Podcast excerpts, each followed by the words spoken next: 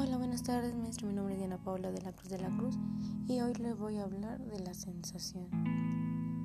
La sensación, también conocido como un procedimiento sensorial, es el proceso que nos pone en contacto con el medio ambiente, ya sea de manera interna y externa, a través de los órganos sensoriales. El estímulo es un cambio de energía que es capaz de activar o a un órgano, órgano sensorial y luminosos. Vista. La vista es capaz de percibir la luz, el color, la forma y el movimiento. Químicos, gusto y olfato. Son encargados de percibir sabores y olores. Acústico, oído, música, ruido. La piel, temperatura y la textura. Y los mecánicos, piel, sería la picazón, el ardor y otros.